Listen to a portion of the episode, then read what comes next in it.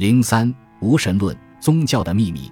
关于马克思恩格斯的宗教批判思想的研究，在学术界，学者们研究的角度和使用的概念术语各有不同。有的用马克思主义无神论来表达，有的则使用马克思主义宗教观的概念，有的则直接说马克思的宗教批判思想。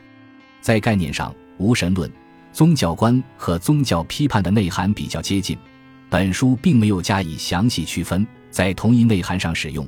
但和宗教批判的概念比起来，宗教观更具有系统性、理论性，强调一种理论体系的构建。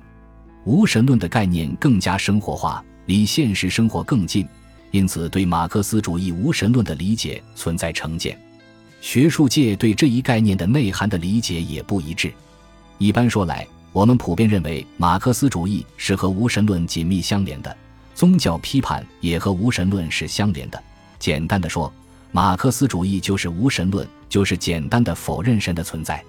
因此，我们在这里有必要对无神论的概念和历史进行梳理。